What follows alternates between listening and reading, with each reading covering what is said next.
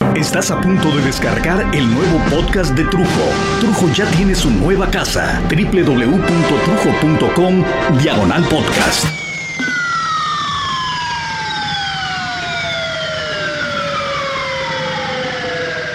Bueno, pues igual no me lo van a creer.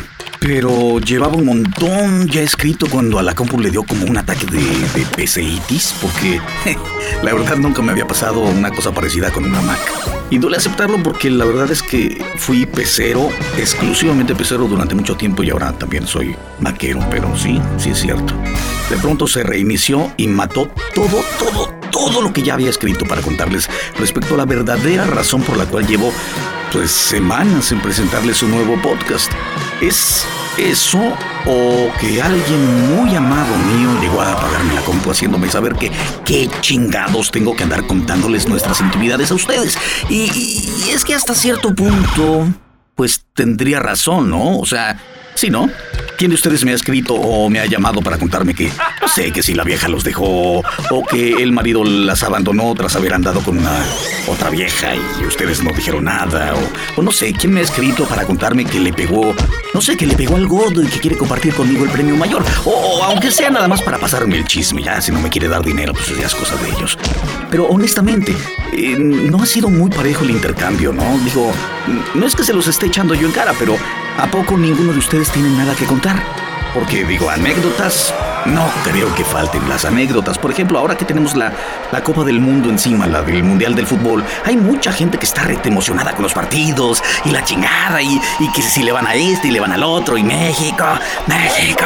Y por el otro lado, igual que mi cuñada, hay gente que quisiera hacer, no sé, una marcha para que detuvieran la experiencia futbolera. Y cuando se habla del Mundial, comienzan, no sé, las imprecaciones políticas y todo es un plan para mediatizarnos aún más de lo que estamos, etcétera, etcétera, etcétera. Eh, en una visión bastante terrorífica de cómo los gobiernos nos tienen agarrados de los huevos y de los ovarios con cosas como el fútbol. Y, sí, por supuesto que es real. No, no estoy diciendo que no sea cierto, por supuesto que es cierto, lo es. Pero esta misma gente, esta misma gente que critica el fútbol y la mediatización ve telenovelas o ve bailando por las bodas de mis sueños o el reality de la gorda o el reality de la puta o los padres intercambiados y ahí, ahí no dicen nada. Ahí todo está bien. Entonces, ¿por qué no nos vamos poniendo de acuerdo? O tomamos o no tomamos las calles para combatir la media idiotización, o sea, la idiotización del pueblo por medio de los medios. O todos coludos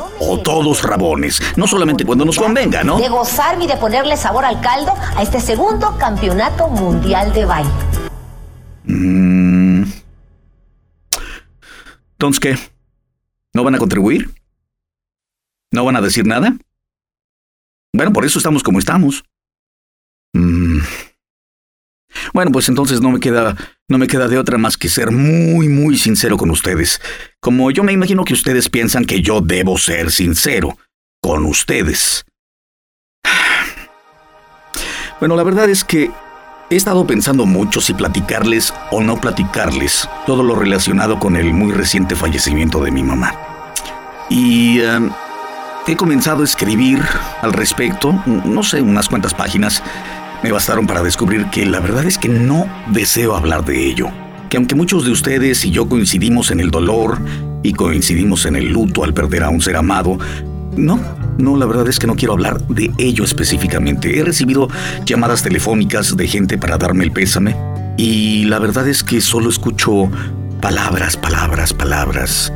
Escucho palabras como si fueran ecos, ecos que no me que no me dicen nada, que no me significan nada que me sirva para para llorar o para recordar, porque porque me siento como como entumido. No me interesa platicar con la gente que me dice una cosa o que me dice otra cosa respecto a si vamos al cielo, que si somos polvo de estrellas, que si mi madre se convirtió en un ángel que nos va a cuidar por la eternidad, que si ya está al lado del creador, que solo escucho, solo escucho bla, bla, bla, bla, bla, bla, bla.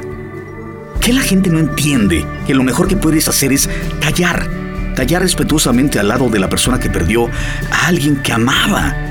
Lo mejor que pueden decir es lo que me dijo un cuate, por ejemplo. Me dice, manito, la verdad es que no sé yo hablar. No sé qué decir en estos casos, pero, pero ya sabes lo que yo siento y estoy contigo.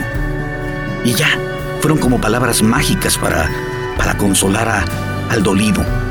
No sé, un abrazo, una mirada y ya. Incluso hubo gente que me ofreció si en un momento dado deseaba o necesitaba platicar. Ya sabes, ¿no? Con todo gusto, abriéndose a la posibilidad de que, no sé, sus propias experiencias con el fallecimiento de sus propios seres amados eh, pudieran ayudar a calmar un poco el dolor que, que te trae la muerte de, de una madre, como, como en este caso. Lo que sí aborrezco, honestamente, aborrezco, es el atrevimiento de algunos de tratar de meterte a huevo, como quien vende una enciclopedia, eh, su remedio para los dolores funerarios, ¿no? Hablando de Dios o del más allá, rezos, fórmulas, que lo único que hacen es que uno desee que esta gente no hubiera puesto un pie en ese lugar. Los funerales y las salas funerarias se convierten, y bueno, ya lo sabemos todos, en un lugar donde, donde de pronto salen por grupos que unos amigos para allá, unos primos para el otro lado, que los sobrinos a la izquierda, otros familiares que no veías hacía, no sé, hace muchos años, llegaron amistades que no veías hace más de 20 años. Yo no sé si los cadáveres, los fallecidos en forma de, no sé, de, de fantasmas, caminan o levitan por el espacio funeral, pero espero que mi madre no se molestara demasiado cuando andaban contando chistes allá afuera. O unas viejas estaban criticando cómo estaban vestidas otras viejas, y otros hablaban de política, un güey hacía reservaciones para irse a comer rico, como estaba diciendo por teléfono en el celular. Saliendo de la funeraria se iba a ir a comer sabroso, bien rico. Bueno, unos hasta se hicieron bien pendejos para irse a ver el partido de la selección. Digo, mi madre no quería que estuviéramos tristes en su funeral. Al contrario, ella quería que nos vistiéramos de blanco, que pusiéramos música, que sonriéramos. Y es algo que, que ella tuvo muy en cuenta. Lo tuvo muy en, en su mente hasta el final. Que quería y que no quería que si hacía un testamento, que si llamó a un abogado incluso para que eh, lo que se tuviera que hacer no hallara inconvenientes legales. Y eso creo que fue algo que sí voy a tomar yo personalmente en cuenta para mi propia vida, para mi propia muerte. ¿A qué me refiero? Bueno, miren, ¿qué pasaría si algo me sucede y ya no puedo yo comunicarme? ¿Qué pasa si me enfermo y me quedo, no sé, medio vegetal? Ella decidió que si algo le sucedía, algo así parecido, y no tenía la capacidad de decidir en ese momento, por ejemplo, quedaba por escrito que ella no deseaba que la mantuvieran artificialmente con vida como esas personas que, que, no dejan morir los familiares simplemente porque creen que deben tener al padre o deben tener a la madre o al esposo o a la esposa, al hijo o a la hija con vida, mientras, no sé, un pulmón mecánico pueda mantener respirando a esa persona, aunque sea artificialmente, a esta infortunada persona. Pero mi madre, mi madre decía, eso ya no es vida. A lo que muchos pueden decir, no, no, no, eso solo lo decide Dios. Pero mi madre dijo y lo puso por escrito, no, eso lo decido yo. Porque si yo quedo sin voz, no es Dios quien va a decidir por mí, por más que sea Dios quien lo decide todo finalmente. No falta el pariente, que es el que firma en el hospital, si le ponen miles de tubos por arriba, por abajo, esperando que la ciencia, no se halle la forma de recuperar al paciente, o esperando hallar eh, la curación final, o simplemente esperando un milagro. ¿Cuántas veces pensamos o sabemos que esa persona te está escuchando o te entiende, pero no puede comunicarse y juramos que adentro hay alguien? Y entonces yo pienso, ¿cuánto tiempo podría yo estar dentro de ese cascarón? Viendo cómo me hacen, cómo me deshacen, sin poder dar una opinión, tal vez sintiendo el dolor de todo ese proceso, pero sin poder decir lo que siempre hice y lo que siempre dije en mi vida, por lo menos hasta el día de hoy. ¡Ey, ey, ey, ey! Aquí nadie decide nada por mí. Yo quiero esto o yo no quiero esto. Pero mi madre, mi madrecita, ya no necesito de esas precauciones tomadas, porque, por más que ella tenía razón, porque al final ya había momentos en que perdía la conciencia del lugar o la conciencia del tiempo, o no reconocía a uno o a otro, ella tenía razón, pero su cuerpo, su cuerpecito, ya no resistió.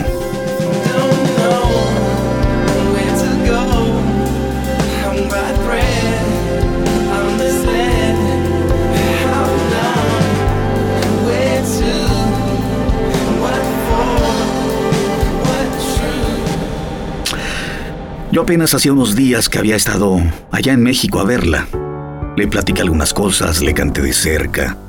Traté de decirle con la mirada, tocando sus manitas, acariciándola, que estaba bien, que se fuera, que no tuviera miedo, que la amábamos, pero que cuando ella descansara todo, todo, todo iba a estar bien, que íbamos a cuidar a mi papá por ella. Pero, como siempre, la vida espera que te des la vuelta para sorprenderte.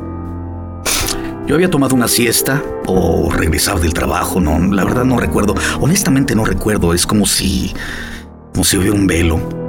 Pero la cosa es que no contesté el teléfono. De pronto entró mi hijo Alberto, que gracias al cielo estaba conmigo, y no me hallaba solo como tantas veces en mi vida he estado. Y fue él quien me dijo que habían llamado por teléfono y que mi madre ya se había ido. Y no supe qué decir. No pude hablar. No pude llorar. Me encontraba a 3.000 kilómetros de distancia de mi madre. Y no podía tocar su cabecita. No podía abrazar su cuerpo. No podía llenarla de besos. Pero gracias a Dios pude tomar la mano de mi hijo y besarla como se besa un relicario, una cruz, un símbolo mágico que me conectara a mi ser amado por un instante. A tal distancia y al tomar su mano me ayudó a no caer en un torbellino de dolor y pude respirar. Y compré los boletos para el vuelo más cercano y volamos al lado de mi viejita para poder despedirla. Y entonces pienso cuánta gente tiene que soportar la misma noticia, pero no puede volar a ver a su ser amado. ¿Cuántos no pueden a veces ni siquiera recibir la noticia porque no saben dónde encontrarlos, no saben cómo hallarlos tras meses o tras años de haber partido a trabajar para mandar dinero, por ejemplo?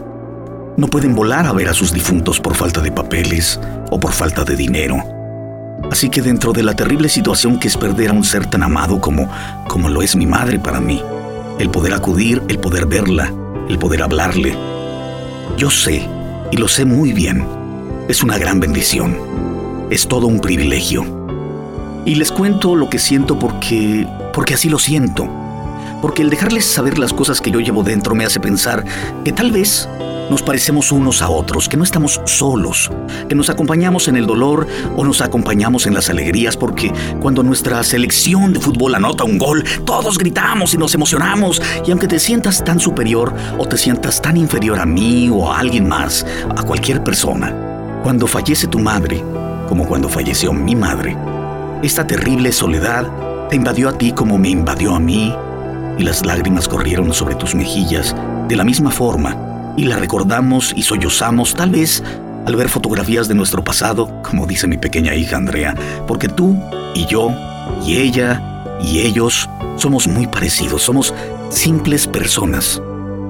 La única diferencia es que yo tengo la enorme alegría de contarle al mundo, al mundo entero, por ejemplo, que yo amé a mi madre hasta el último día de su vida y seguramente hasta el último día de mi propia vida, que amo a mis hijos y que amo a mi esposa y a mis hermanas y a mi padre y a quien me ha hecho daño lo perdono. Y de la misma forma digo que me caen gordos los mentirosos, los traidores, los malos amigos, como a muchos, como a tanta gente, como a ti, tal vez, y que aunque a veces pasan cosas muy dolorosas, yo soy inmensamente feliz.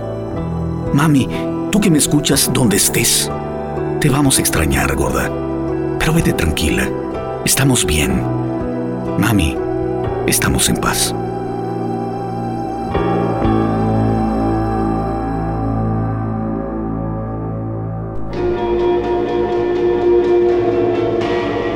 Mami, estamos en paz. Only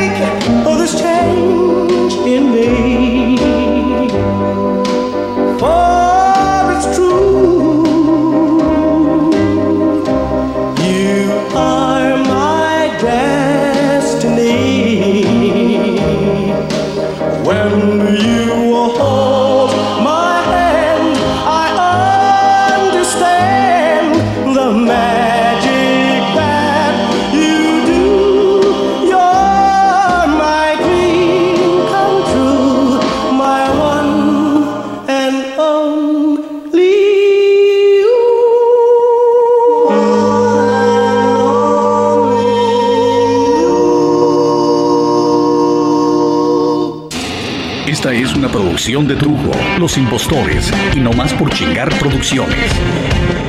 607studios.com Postproducción en audio, jingles, spots, comerciales, producciones para radio tradicional y online. 607 Studios es arquitectura en audio.